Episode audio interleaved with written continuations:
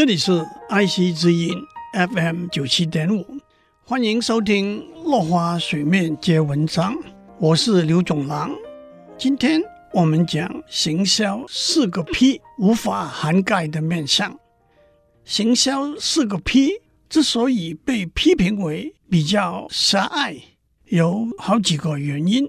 第一，主要是从卖方立场出发，单向看待行销问题。没有充分考虑买方。第二，主要是从实体产品出发，没有充分考虑服务也可以是一种产品。第三，没有明确指出产品行销有许多卖方无法控制却必须注意的大环境因素。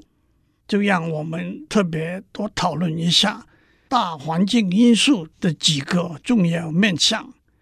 大环境因素里排第一的是人口和经济环境，人口数目和消费者数目的关系无比密切，而消费者的消费能力和经济环境有密切关系。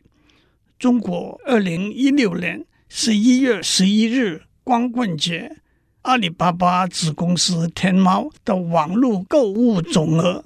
高达一千两百零七亿人民币，充分说明了群众的重要性。第二是技术环境，技术发展会带来新的产品，但是那是比较好的、比较便宜的，还是又便宜又好的产品呢？白炽灯泡的平均寿命是一千三百个小时，LED 灯的平均寿命。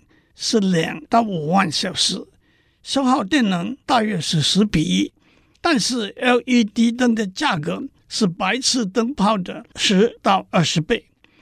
第三是自然环境，不同环境对于产品的需求往往不尽相同。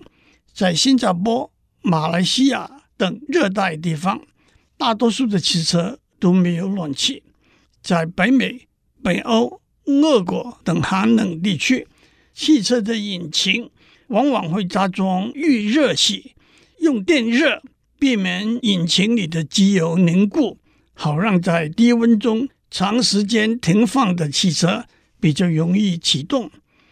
第四是社会和文化环境，由于宗教信仰不同，有些地方的牛肉销量比较小，有些地方的猪肉销量比较少。在中国和许多亚洲地区，红色代表喜庆和幸运，可是红色在南非却代表哀悼，因此衣服和饰品设计自然大不相同。第五是政治和法律环境，严谨合理的法律、清明安定的政治环境，都能让行销推广显得通畅和顺利。二零一四年。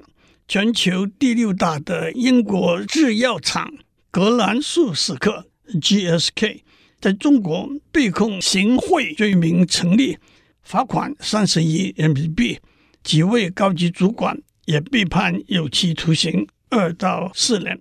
然而，在许多西方国家里，游说不但是合法行为，费用更是相当可观。拥有共同利益的公司。甚至是外国政府都可以透过游说代表向政府部门跟社会大众表达他们的意见，争取和保护自身的利益。今天我们讲到这里，下次我们继续谈。